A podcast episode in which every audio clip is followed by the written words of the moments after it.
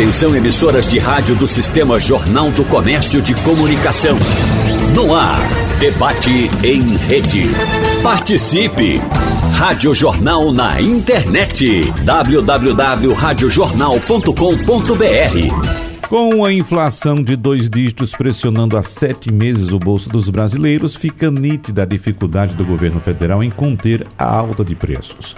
Uma estratégia adotada recentemente para enfrentar o problema é a redução do imposto de importação sobre 11 produtos, com alíquotas que entraram em vigor na semana passada. O governo também tenta, de qualquer forma, tentar intervir no preço dos combustíveis. Por outro lado, são anunciadas medidas com o objetivo de estimular a demanda, injetando recursos na economia, como a liberação de saques extraordinários do FGTS. Então, no debate de hoje, nós vamos conversar com três economistas, nossos convidados, sobre os efeitos dessas ações para você, consumidor, você, trabalhador, você, povo e também, claro, para a economia do país. Por isso, agradecemos mais uma vez a presença em nossos debates do doutor em economia pela Universidade Estadual da Carolina do Norte, nos Estados Unidos, e professor de economia e finanças da UFRPE, a Faculdade, a Universidade Federal Rural de Pernambuco, Luiz Maia. Doutor Luiz Maia, seja bem-vindo, bom dia para o senhor. Bom dia, Wagner. É um prazer estar aqui com toda a equipe da Rádio Jornal e com seus ouvintes. Mais uma vez com a gente também a professora adjunta e diretora do Departamento de Economia da Universidade Federal Rural de Pernambuco, Poema Souza. Professora Poema, seja bem-vinda. Bom dia para a senhora. Bom dia, Wagner. É um prazer novamente contribuir com esse debate que é tão importante aí para todos os brasileiros. E aqui Vamos nossos... lá. Muito obrigado. E aqui em nossos estúdios, o economista e professor universitário Edgar Leonardo. Professor Edgar Leonardo, seja bem-vindo. Bom dia. Bom dia. É sempre um prazer estar aqui com o Luiz, com a Poema e a gente contribuir com essa com essas, com essas conversas tão esclarecedoras para quem está em casa. Vamos lá, antes da gente entrar efetivamente nas ações que estão sendo adotadas para tentar reaquecer a economia, uh, jogar dinheiro na economia para que a economia seja movimentada, vamos traçar um panorama nesse primeiro bloco de como está sendo uh, a atuação da equipe econômica neste momento, do governo federal neste momento. Por exemplo, no que diz respeito aos combustíveis, a liminar obtida pelo governo federal contra a manobra dos estados para regulamentar a nova lei do ICMS dos combustíveis tornou-se o novo centro do cabo de guerra entre a União e os governadores sobre o tema. O que é que acontece? Do jeito que está, o que vai acontecer é que o preço do diesel vai ficar mais caro. Veja só, Governos estaduais e distribuidoras de combustíveis alertam que essa decisão judicial de suspender a aplicação dos descontos aplicados pelos estados sobre a alíquota máxima de 1,006 real sobre o diesel pode surtir o efeito contrário ao desejado, elevando o preço do combustível nas bombas. Por exemplo, Pernambuco, essa, essa alíquota é de 75 centavos. Se por acaso a liminar for aplicada, o estado de Pernambuco vai come começar a cobrar um real, ou seja, 25 centavos a mais. E o caso mais emblemático, professor Edgar Leonardo, é o do estado de São Paulo, que cobra algo em torno de 56 centavos e também vai passar a cobrar um real. Ou seja, uh, uh, me parece que há uma desorganização total, porque o governo manda para o Supremo Tribunal Federal esse processo, o ministro uh, André Mendonça uh, acata, claro, de maneira liminar, liminar ainda vai para o pleno, mas agora é que o governo percebe que do jeito que está vai acabar piorando a situação. Rapaz, é uma coisa impressionante. Que mundo que estamos, professor de Leonardo? É, infelizmente, a gente está vivendo um pandemônio. Né? A gente está uhum. numa situação muito séria. Primeiro, porque efetivamente a gente passou a se preocupar com tributação de combustível derivado de petróleo, na verdade, em que a gente tem um cenário internacional que levou à elevação do preço. Né? Porque se você der uma observada, em 2018 a gente teve um cenário de elevação de preço de combustíveis e etc. Há vários anos que a gente fala, por exemplo, de um, um, um, uma revisão total, uma reforma total no, na tributação. Porque primeiro ponto que tem que ser observado, de fato, a gente não pode culpar ICMS por aumento de combustível. Óbvio. a alíquota, em termos percentuais, ela está a mesma há muito tempo. Né? Então, o aumento de fato da commodity ele vem por outras, outras questões, hum. basicamente por redução da oferta. Isso, é uma, isso são questões que a gente não tem como intervir, porque isso teria que fazer parte da OPEP. Isso vem desde o ano passado, desde abril, maio de 2020, na verdade, não é nem do ano passado, quando a gente teve uma queda muito forte do preço do petróleo.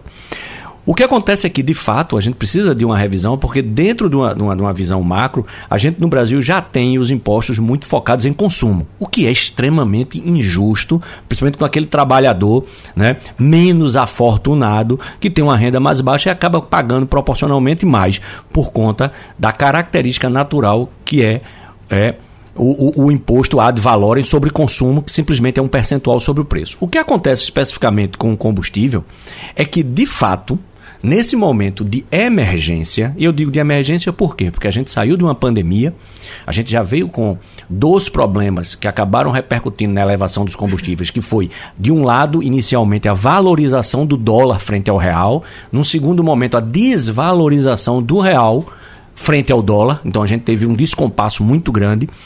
Por outro lado, a partir de abril, maio de 2020, uma valorização muito forte do petróleo, porque a OPEP reduziu os volumes produzidos. E de fato, esse petróleo, ao subir de preço, ele traz com ele o aumento dos combustíveis, gasolina, diesel, e acaba impactando a inflação como um todo. O que acontece é que, se do ponto de vista a gente não pode culpar o ICMS pelo aumento do combustível, por outro lado, é natural que a gente perceba que, uma vez que a alíquota em termos percentuais permanece e o valor sobre o qual a alíquota é aplicado ele aumenta, isso quer dizer que no final a arrecadação dos estados ela aumentou. Tanto é Também. é que em 2021 com toda a crise, 2021, a arrecadação média dos estados, dado do CONFAS, Conselho Fazendário, foi de um aumento de cerca de 22% na arrecadação total. Se você pensar que a gente estava com o comércio em queda, se a gente pensar que a indústria estava parada, saindo de uma pandemia, se a gente pensar que a gente tinha uma série de dificuldades no setor de varejo e serviço, a gente vai perceber que grande parte do aumento da arrecadação dos estados em 2021, que foi recorde, ela deveu-se a basicamente o aumento de preço de energia elétrica e de combustíveis.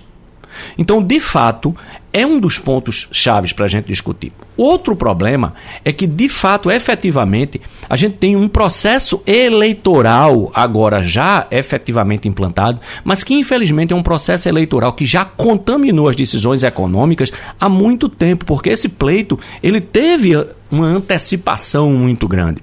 E as discussões agora elas ganham muito mais importância política do que efetivamente uma importância prática do ponto de vista econômico. E agora todos os players eles estão olhando, na verdade, a urna no dia da eleição e não o que efetivamente uhum. é melhor para o povo brasileiro.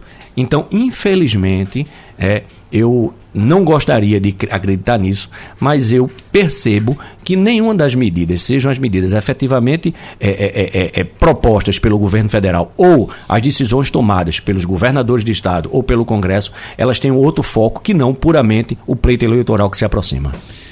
É uma coisa impressionante, né, professor Luiz Maia? Porque, uh, por exemplo, hoje o governo federal que uh, preside né, o CONFAS, o Ministério da Economia, na verdade, presídio colegiado, o CONFAS, convocou uma reunião extraordinária para debater esse tema do ICMS nos estados. O governo insiste nessa questão do ICMS para tentar resolver o preço dos combustíveis. Mas qual a avaliação que o senhor faz desse cenário inicial? Então, Wagner, eu acho que a, o apanhado, o panorama que o colega eh, Edgar colocou é muito, muito preciso, mas é, às vezes para as pessoas que estão aí nos ouvindo, nas suas casas, no, no carro, às vezes a gente precisa ser um pouco mais direto, um pouco mais claro sobre o que está acontecendo, tá? a gente olhar uma empresa gigante e admirável como a Petrobras e ver o que, que ela, como ela gasta o dinheiro do seu faturamento, para onde vai o dinheiro que a gente paga, a gente vai entender que o verdadeiro dono, os principais donos da Petrobras, são os governos federal e governos estaduais. A grande maioria dos recursos que a Petrobras é, arrecada com a venda dos seus produtos vai para essas pessoas, ou, ou para essas entidades, uhum. ou na forma de royalties, que são direitos de exploração, ou na forma de impostos, tá? Então, o que a gente está observando nessa bagunça toda aí do setor petróleo é uma briga de sócios. E por incrível que pareça, os sócios privados ficam com a parte pequena dessa grana, tá? Então, grande parte da grana ela vai para governo federal e para governos estaduais. E a, a, briga toda ocorre não apenas porque existe esse interesse em capturar cada vez mais recursos, mas porque o preço dos combustíveis já é muito alto no Brasil.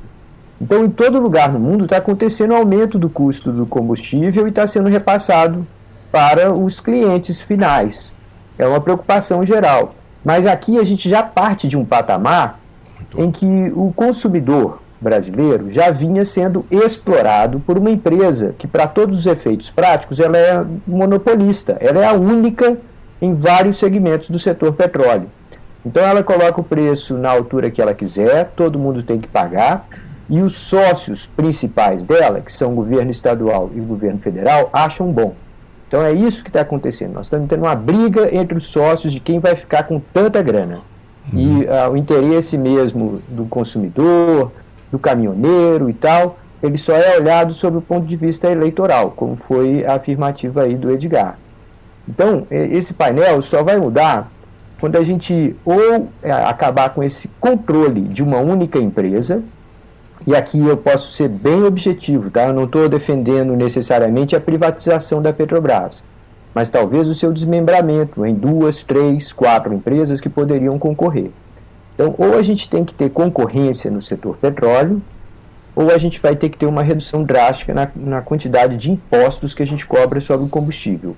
O resto tudo, Wagner, com muito respeito a quem pensa diferente, tá? Mas o resto tudo para mim é maquiagem e é retórica que não leva a é. lugar nenhum. Agora, professor Luiz Maia, nós já temos uma quebra de, de monopólio da Petrobras, já existem empresas privadas que atuam no mercado interno, importando inclusive combustíveis para distribuição aqui no Brasil? Isso é verdade, mas é uma concorrência ainda muito marginal. É, é uma pequena parcela do mercado que é disputada por empresas que acabam seguindo uma liderança da Petrobras. Então a gente saiu de, um, de uma situação em que o domínio era 100% para uma situação em que o domínio é de 90%, 85%, 95%. Então, o que nós temos hoje, tecnicamente, a gente não poderia chamar de monopólio, a gente deveria chamar de oligopólio. Uhum. Mas, independente de quantas empresas que estão no mercado, o importante é entender qual que é a parcela, qual que é o controle que cada uma tem das vendas. E a Petrobras continua sendo a grande liderança. Isso não muda, Wagner, o que eu acabei de dizer anteriormente. Isso não muda porque é do interesse de políticos que não mude. Afinal de contas, ela é uma grande fonte de receita para estados e para o governo federal. Ninguém quer abrir a mão dessa grana.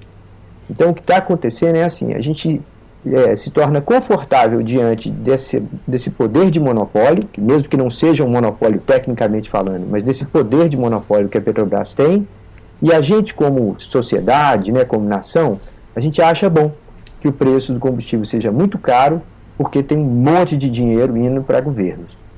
Luiz Maia, vê só, tem um ponto, né, só complementando que tu estás colocando aqui para gente, que diz respeito, por exemplo, a alguns setores. Quando a gente pensa, a gente fala de Petrobras, a gente esquece que, na verdade, são vários setores. Então, você tem né, a prospecção de petróleo, você tem a, a, a distribuição, você tem o refino. No que diz respeito, por exemplo, a, ao refino de petróleo, a Petrobras, ela é, de fato, um, um monopólio. Porque se não me falha a memória agora, nós temos 19 refinarias no país. Das 19, 17 são da Petrobras. Duas não são da Petrobras. Então imagine, quando a Petrobras determina um preço, os outros dois têm que seguir. Um outro detalhe é que, se não me falha a memória, a gente tem das 19 refinarias, 18 na região, vamos chamar de litorânea do país. Então imagine, uma delas na região norte. Então quando, por exemplo, o combustível brasileiro pós-refino, ele precisa receber, né, a gasolina, ele precisa receber álcool. Imagine que você tem, refinou a gasolina lá no norte e você precisa comprar o álcool da região de São Paulo, levar o álcool, e aí a gente tem toda a dinâmica dessa, dessa produção. A gente não tem ferrovia, a gente não tem navegação de cabotagem e a gente precisa levar de caminhão, gastando diesel, álcool da região de São Paulo, Goiás, para a região norte, para ser adicionado a gasolina, para de lá ser distribuído. Então, a gente tem um problema muito sério de logística. Tanto é que, se você parar para observar quanto custa, por exemplo, o diesel na região central do país, ou no interior da Bahia, a gente vai perceber, ou na região norte, a gente vai perceber que é muito mais caro o diesel para esse caminhoneiro que está naquela região do que o que está na região litorânea. Por quê? Porque a gente tem um problema específico nesse ponto onde você tem um monopólio sim na no refino. Uhum. A gente tem problemas de logística de distribuição do petróleo. E aí vem um grande problema. Como é que eu vou trazer uma empresa de fora para a gente aumentar a comp competitividade no momento que a gente tem problema de insegurança jurídica, porque as regras do jogo mudam durante um jogo. Então tu é, para falar bem claro, como disse o Luiz Maia, a gente tá jogando futebol, de repente o cara do outro time pega a bola com a mão, você diz irmão, aí o cara lá, o juiz grita não, porque agora é handball. Então, a regra do jogo muda durante o jogo e você vai entrar, você vai convidar um outro player para entrar no mercado onde você já tem alguém com poder de monopólio que vai competir com ele. Ou seja, a gente precisa definir regras muito claras para a gente poder fazer exatamente o que o Luiz Maia colocou, que é aumentar o nível de competitividade. E a gente tem que lembrar outra coisa: essas refinarias todas, basicamente, do Brasil, exceto se não me falha a memória, duas, porque faz tempo que eu dei uma pesquisada sobre isso, elas são basicamente refino de petróleo fino. E não e a, do bruto. E não do pesado. pesado que é, que é a maior parte do petróleo originalmente produzido no Brasil. Né? A gente tem sim um petróleo menos denso que é do pré-sal, mas a produção brasileira ela varia entre denso e menos denso, sendo os poços novos de petróleo mais fino e os mais antigos de petróleo mais denso. O que faz com que a gente precise sim importar petróleo para colocar no processo produtivo para poder refinar. Ou seja, nós somos autossuficientes na produção, mas não somos autossuficientes no refino. E nem na distribuição. E nem na distribuição. Exatamente. Muito bem. Professora Poema, nesse, uh, nessa discussão, nesse ambiente, ainda surge a ideia brilhante que alguém, algum mágico tirou da cartola de privatizar a Petrobras como sendo a solução de todos os seus problemas. Diante do que foi exposto agora pelos seus colegas Luiz Maia e também Edgar Leonardo, que a senhora pontua também? Wagner. Então, eu, eu sou uma defensora da Petrobras como uma empresa nacional, afinal de contas, né, desde a era Vargas, quando foi criada, é, vem fazendo investimentos maciços, é uma das indústrias de alto nível tecnológico que o Brasil tem e pode se orgulhar, mas também concordando com o que os colegas falaram, eu acredito que os governos precisam deixar muito claro o que é que eles estão fazendo com os ganhos da Petrobras, né, com os dividendos que vão para o governo. Então, nesse momento crítico, fica nítido que falta uma clareza de estratégia né, de usar, por exemplo, os ganhos da Petrobras para minimizar uma situação externa que vem obrigando aí a população a pagar muito caro pelos combustíveis e não só pelos combustíveis, como por todos os alimentos, né, Wagner? Porque uhum. a gente sabe que o preço do petróleo vai influenciar também na inflação dos alimentos, em tudo, né, em toda é, os produtos comercializados aí na economia. Então, é, eu sou a favor de que a Petrobras, na verdade, ela defina uma política né, de distribuição desses dividendos em forma de políticas públicas e, na verdade, assim, ficou nítido que diante de um contexto externo tão adverso, a nossa carga tributária ela está sendo bastante cruel. Então, essa é uma discussão que já vem de muitas décadas, não é nova. Né? A reforma tributária brasileira, a última grande reforma tributária que o Brasil fez é da década de 60, né, com o PAEG lá do governo militar. Então, nós estamos bastante defasados na reforma tributária. E, no curtíssimo prazo, para resolver esse problema, de fato, é, os setores públicos, né, tanto a entidade federal, o governo federal, quanto a, é, os estados também, eles deveriam estar preocupados em fazerem um plano conjunto. O que me parece faltar é o diálogo coerente entre os, os agentes públicos, sabe, Wagner? Uhum. Eu acho que ninguém quer abrir mão, ninguém quer perder e está todo mundo ganhando. Por exemplo, o Brasil mesmo aumentou a carga tributária bruta mais, mais de 2,14% o ano passado. Então, a carga tributária brasileira, né, o último dado referente, é quase de 34% do PIB. Isso é muito alto, sabe, uhum. Wagner? E a gente não vê isso refletido nos serviços públicos. Então, o brasileiro ele tem que pagar muito caro pelo combustível, ele não consegue migrar muitas vezes da utilização de um automóvel particular para um transporte público, porque deixa muito a desejar. Né? Então, a classe média ela não consegue utilizar o transporte público porque ela acha que é, paga caro e não tem qualidade. E, infelizmente, a população baixa vem sofrendo muito, porque isso vai refletir também nos preços das tarifas cobradas em transporte público e a qualidade está cada vez menor. É, isso é importante deixar claro que, como bem disse o professor Luiz Maia, a professora Poema, ninguém quer abrir mão dessa grana, né? Municípios, estados e o governo federal ah, ah, ganham muito dinheiro com a Petrobras, todos nós sabemos disso, municípios que recebem royalties, os estados, inclusive com ICMS, também é, é, arrecadando muito, como bem disse também o professor Edgar Leonardo agora. E é preciso detalhar o que é a Petrobras. Né? Por exemplo, os acionistas privados hoje controlam 63,4% do capital total da empresa, sendo que 45% dessa fatia são ações negociadas fora do país. Ah, porque está mandando o dinheiro para fora para os acionistas internacionais. Não, a maior parte fica aqui no Brasil, não é isso? E foi uma escolha.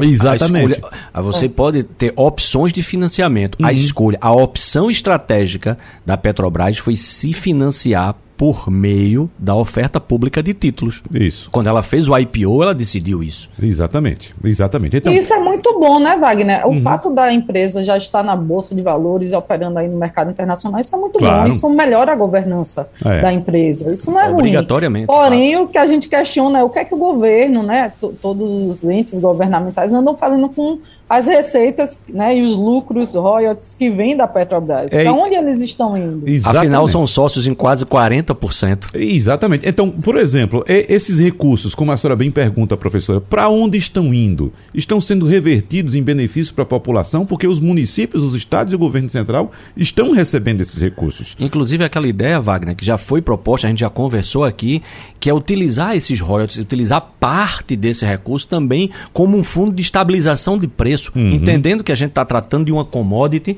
e entendendo que sim, é preciso respeitar o investidor estrangeiro, principalmente, investidor brasileiro, porque foi uma opção realizar o IPO dessa empresa, mas também entender que, já que a gente tem royalties e a gente tem dividendos que são pagos ao ente público, que uma parte disso pode ser destinada, por exemplo, sim, a um fundo de estabilização de preço, já que a gente está tratando de uma commodity é. que tem oscilação. É, nessa questão dos combustíveis, deixa eu colocar para os senhores também aqui e para a professora Poema.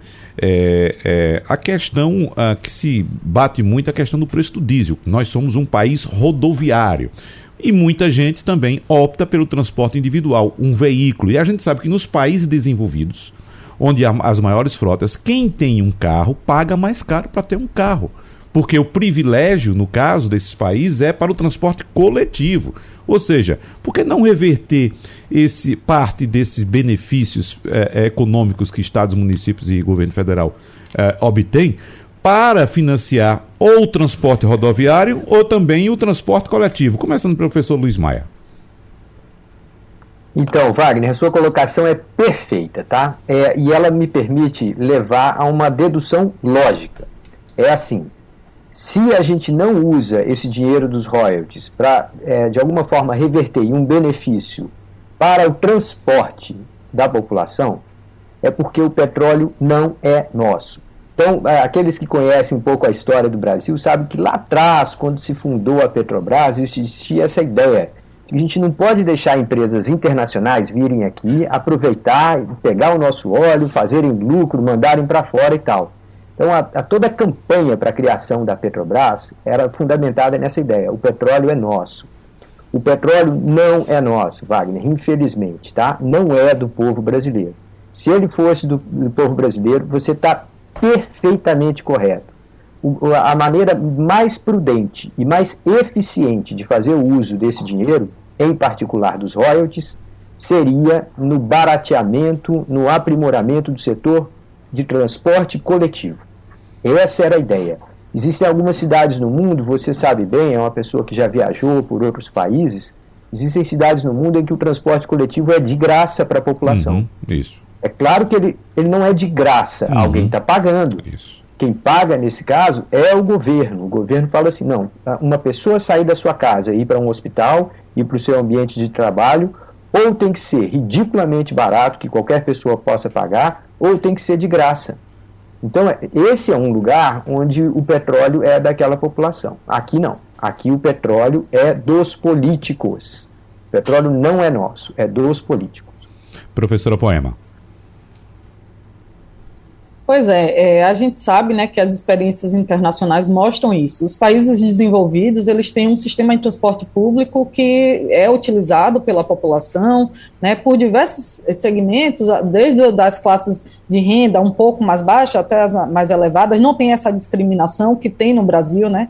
Que a gente olha para a classe média dizendo que não quer usar o transporte público porque realmente não tem essa infraestrutura, então fica quase que exclusivamente para as classes de baixa renda. E infelizmente o governo não percebe que fazendo isso ele na verdade está gerando diversas externalidades negativas na economia, né? Desde uh, problemas ambientais, que a gente sabe que é um deles, até mesmo a alocação de recursos, porque a gente poderia estar tá, né, melhorando o transporte, diminuindo esse custo incentivando outros meios de, de transporte, como foi mencionado, ferrovias, né, o transporte marítimo. Então, é, eu acho que o governo deveria pensar já no médio e longo prazo, voltar a ter esse planejamento, né, que parece que parou, né, Wagner? Então, e a gente começar a cobrar. Existe essa cobrança, quase todo dia, se a gente ligar a TV, vai ter alguma reportagem por exemplo, aqui em Recife, falando da péssima qualidade do transporte público em Recife e, e na região metropolitana como um todo, né, no estado, mas a gente vê pouca ação no sentido de melhorias. Então, ou seja, como é que a gente sai desse zero? Né? Fica essa questão. A população de um lado grita, né, a, a sociedade até concorda na sua maioria, mas e aí? Como é que a gente faz de fato para o governo se mobilizar nesse sentido, fica essa incógnita.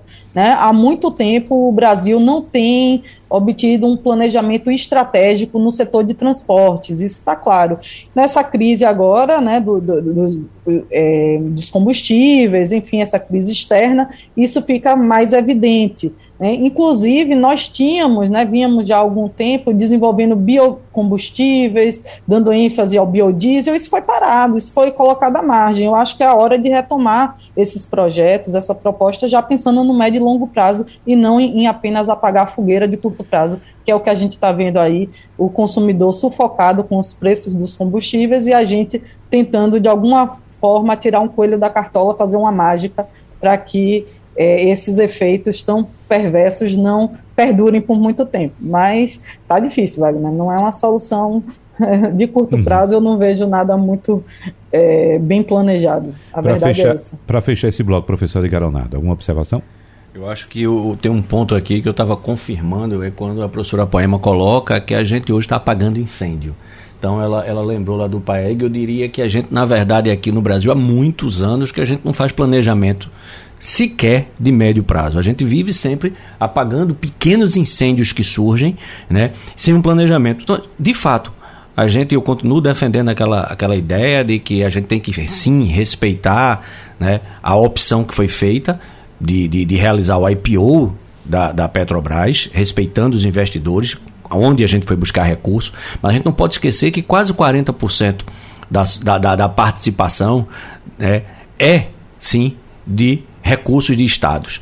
E esses royalties, esses dividendos que são pagos, eles precisam e podem ser utilizados. Não como é hoje, porque na verdade hoje tudo vai para custeio.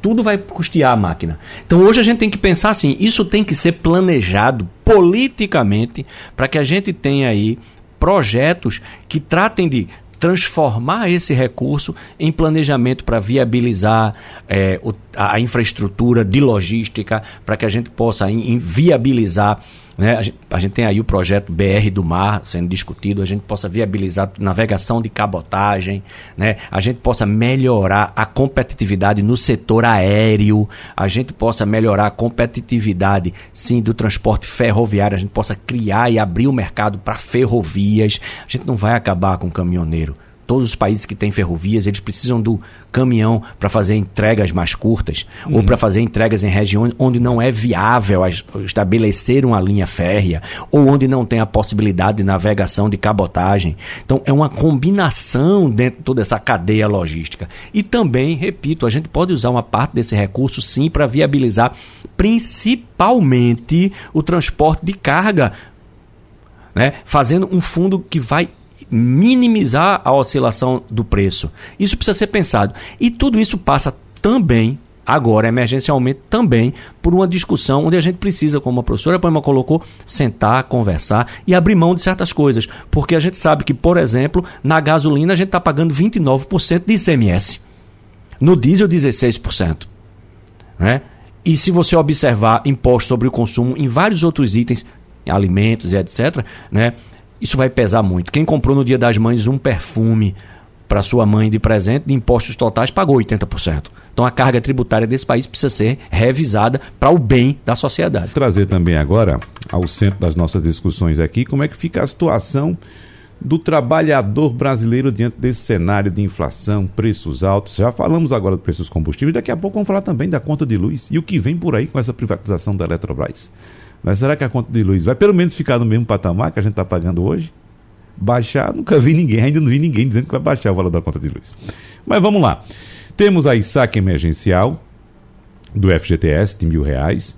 Temos aí o Auxílio Brasil, mas acontece que há, uma, uma trava. Tem uma fila aí de mais de um milhão de pessoas 1 milhão e 300 mil pessoas para entrar no Auxílio Brasil. Será que a gente vai ter dinheiro para movimentar essa economia até o final desse ano? Vamos começar pelo professor Edgar Leonardo. Olha, Wagner, na verdade, a, a, a, a, gente tem que, quando pensa nessas discussões, a gente tem que separar muito bem o que são questões de curto prazo e questões de longo prazo.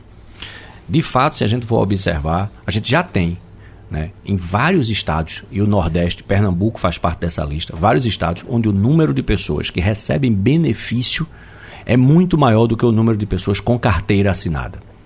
Isso já dá um indicativo de como a gente tem o cenário da economia. Pernambuco é assim, né? Pernambuco é assim. Hum. Né? Isso aí vem daquele ponto exatamente que a professora Poema colocou, a falta de planejamento. Se a gente observar a economia brasileira de 2012 para cá, para a gente pegar 10 anos, pegar a última década, que foi é, a década efetivamente perdida. A gente achava, estudava, quando a gente estudou lá na faculdade, né? que era os anos 80. E efetivamente foi agora. Né? A gente tem aí uma economia que não cresceu em 10 anos, mas, por outro lado, a gente tem uma, um, um país onde a população cresceu. Então, a gente tem um problema grande de renda. A gente tem um desemprego, que a gente está batendo muito na tecla do desemprego agora, porque está em duas casas decimais. Na verdade, a gente atingiu duas casas decimais em 2016 para 2017. Então, na verdade, a gente tem um desemprego que ele está estabelecido em duas casas decimais desde 2016, 17. Ou seja, daqui a pouco a gente vai ter uma década de desemprego Nós em temos, duas casas decimais. Já temos meia década. Já temos meia década. Então, isso faz com que a gente tenha um problema muito sério se a gente for analisar só o desemprego. Porque imagine que alguém que perdeu o emprego há 5, 6 anos atrás e não conseguiu se restabelecer, essa pessoa foi perdendo o seu ciclo de amizade na sua área, essa, a área dele foi evoluindo. A gente tem estudos que mostram que um diploma de engenharia, ele vai ter o tempo de meia-vida dele em 5 anos. Ou seja, imagine que esse profissional, ele já está há 5 anos sem conseguir continuar estudando, se manter atualizado, sem manter os relacionamentos profissionais dele. Então a gente trazer ele de volta para o ponto onde ele estava já vai ser mais difícil. Quanto mais tempo passa, mais difícil a gente realocar esse profissional. Isso tem um problema sério de produtividade, etc., que a gente poderia passar o dia conversando. Então a gente tem um problema de desemprego muito sério. O que acontece é que a gente tem um problema de curtíssimo prazo que de fato é socorrer essa população. A gente falou de inflação. Se a gente pegar agora o relatório do IPEA que saiu, acho que semana passada, retrasada, um documento recente, a gente vai ver separada a inflação por faixa de renda. Né? A gente está aí com a, a, inflação acumulada em 12 meses, né? na faixa de renda hum, da, da extrema pobreza, isso aí já está em mais de 13%. E é um relatório que foi feito com dados, obviamente, que foi publicado agora, os dados são mais antigos, já com certeza já passou disso. Se a gente observar a faixa de renda do estamento superior, os mais ricos, a gente tem uma faixa que deve estar em torno de 10% da inflação, ou seja, a inflação corroendo a renda exatamente daquela camada da população já mais sofrida. Então, de fato, né, a gente tem um achatamento de salário, perda de renda recorde nos últimos 10 anos, foi exatamente agora também. Então, a gente tem, sim, a gente necessariamente tem que ter uma ação de curto prazo para que a gente possa salvaguardar essas famílias em situação de pobreza e extrema pobreza. Isso é um fato que precisa ser encarado. Né? Todavia, eu gosto sempre de repetir aquela a música de Luiz Gonzaga que diz: A esmola o homem que é são, ou lhe mata de vergonha, ou vicia o cidadão. Uhum. Por outro lado, a gente tem que ter ações de médio e longo prazo que permitam que a economia volte a crescer. Porque sem crescimento do PIB, a gente não tem geração de emprego e renda. E só geração de emprego e renda efetivamente vão trazer dignidade a esse povo. Então, isso a gente precisa realmente repensar.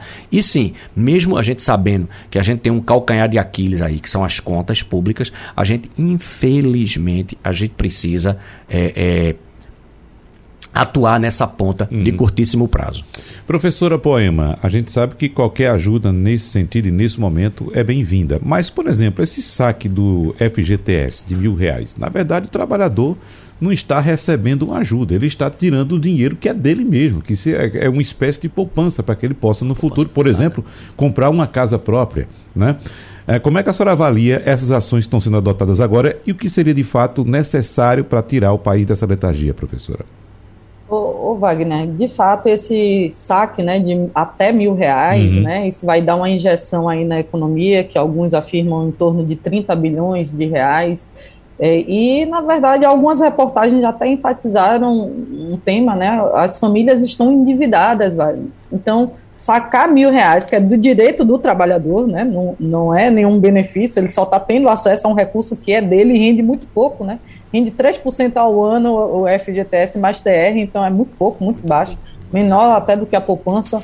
E aí esses, esses trabalhadores, eles vão ter acesso a esse recurso que é dele e muitas vezes para pagar dívida, para rolar dívida, Wagner, porque nessa situação a gente tem uma taxa alta de desemprego, como nosso colega Edgar falou, né, 11,1% de desemprego, a inflação acumulada nos 12 meses de 12,13%. Se você pegar a inflação, por exemplo, da cesta básica aqui em Recife, está de 23,59%, Wagner. Então, o que, é que isso, o que é que isso representa? Realmente as famílias mais carentes elas estão tendo um custo, um, uma, uma perda de poder de compra, né, uma corrosão aí do seu poder de compra, da sua renda e, infelizmente, para itens que são muito básicos, muito essenciais a qualquer família. Né? E a gente vai ver que esse auxílio emergencial do governo, que estabelece o um mínimo aí de 400 reais, ele é fundamental no curto prazo. Né? Isso, na minha percepção, é indiscutível, porém não é a solução do problema, como também já foi enfatizado, nós precisamos retomar o crescimento econômico de forma né, contínua ao longo dos anos. Para isso, o governo precisa melhorar o seu arcabouço institucional, incentivar os investimentos, fazer gastos públicos de melhor qualidade, né? E aí isso naturalmente vai acontecendo. É, é, o ano passado a gente teve uma taxa alta de crescimento decorrente da crise de 2020, porém, este ano já não vamos ter uma taxa expressiva, né? Está girando aí em torno de 1% esperado. Então, essa taxa ela é muito baixa para a gente ter uma variação positiva de forma significativa no nível de emprego, ou seja, uma redução de desemprego. Vale? Uhum. Então, de fato, diante do cenário adverso internacional ainda, é sim é, necessário uma ação mais efetiva do governo, um planejamento melhor de médio e longo prazo. Né? Então, a gente precisa qualificar essa mão de obra para que ela retome ao mercado de trabalho, ela retorne, tenha novas oportunidades. Em compensação, nós temos é, é, vagas em alguns setores que são fundamentais. Por exemplo, o setor de tecnologia. A gente tem uma taxa de desemprego enorme no país e o setor de tecnologia aí necessitando de mão de obra para empregar e não tem gente qualificada o suficiente.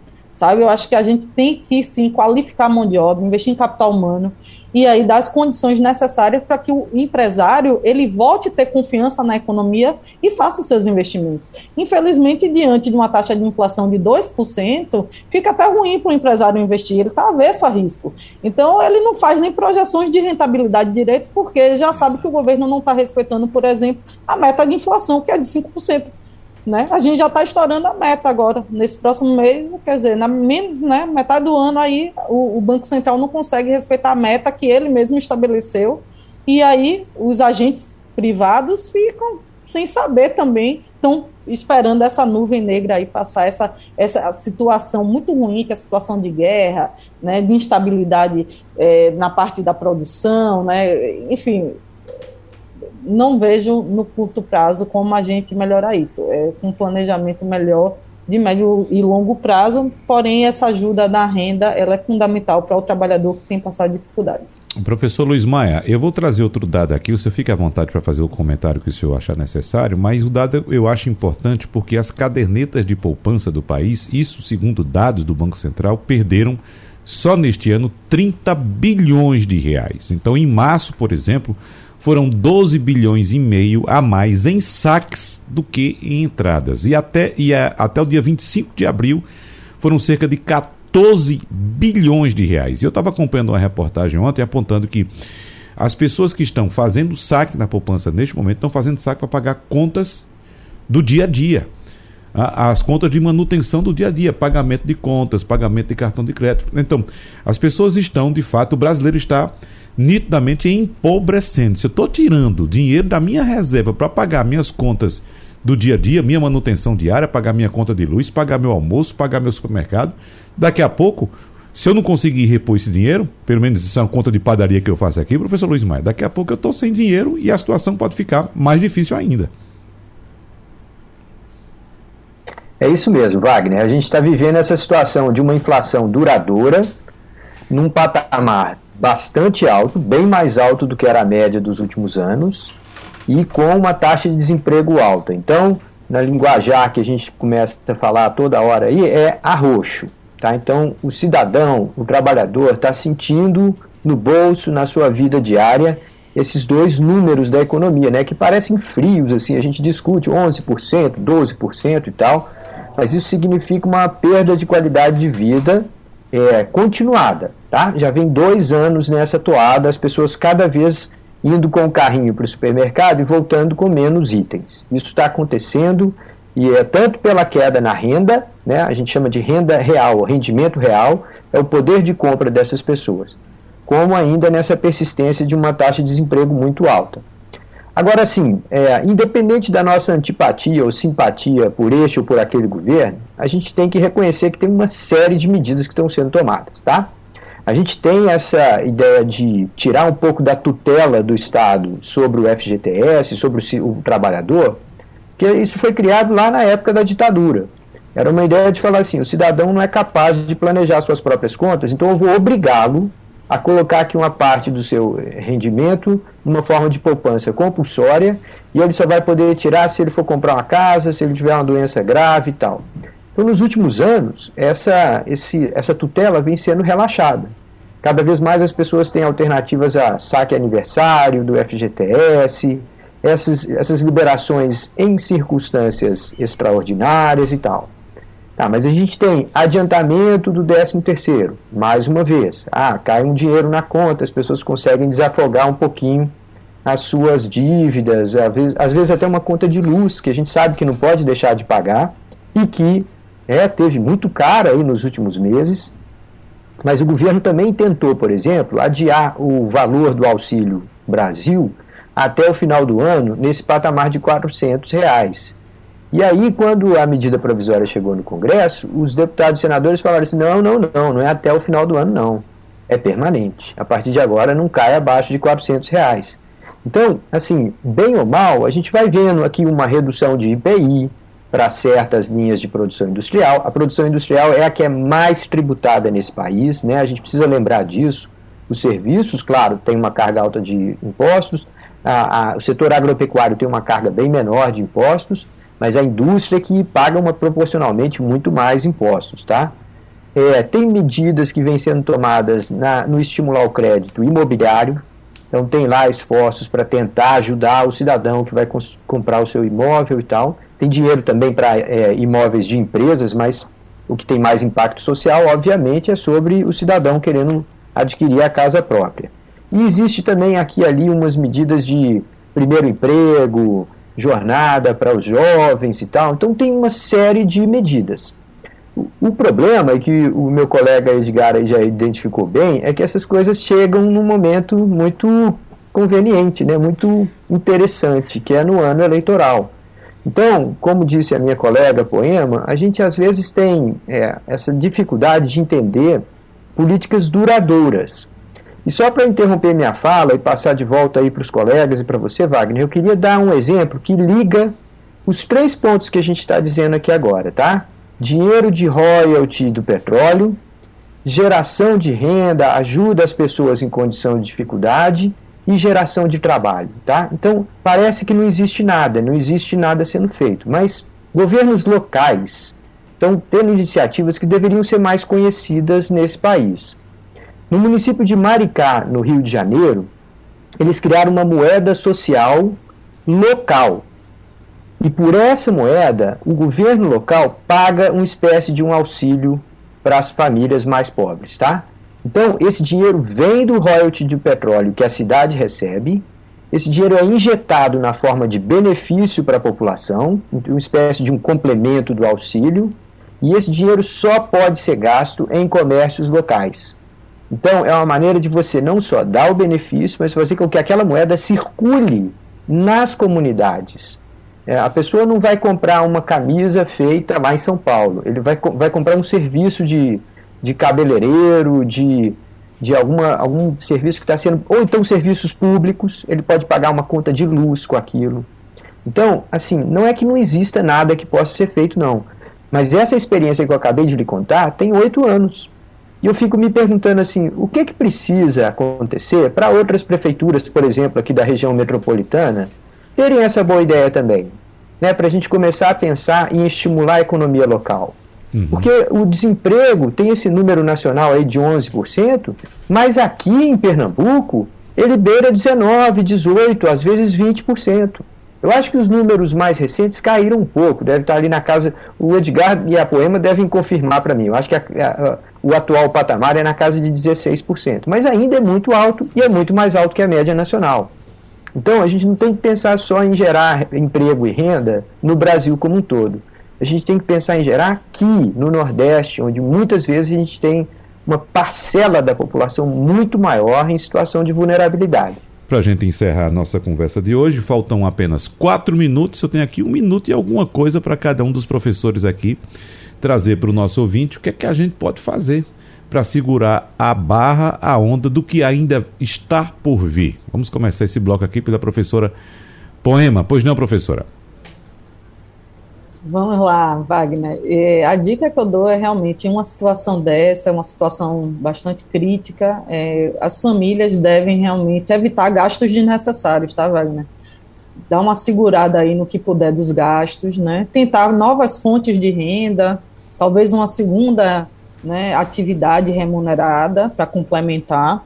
Né, e aí, pegando o gancho que o professor Luiz Maia falou, que é meu colega aqui da UFRPE, é, Pernambuco né, ficou aí no, no último dado do IBGE com 17% de desemprego, né, ficou no segundo lugar do ranking né, entre as unidades da federação com maior desemprego, perdendo só para a Bahia, que estava com 17,6%. E a gente sabe que a renda média no Nordeste ela é mais baixa do que a renda média no Brasil. Então, se a situação na média do país está ruim, infelizmente, na nossa região, a situação é pior. É a região caracterizada por alto desemprego, baixa renda, né, muita, muita pobreza, insegurança alimentar, como a gente já discutiu aqui na outra vez.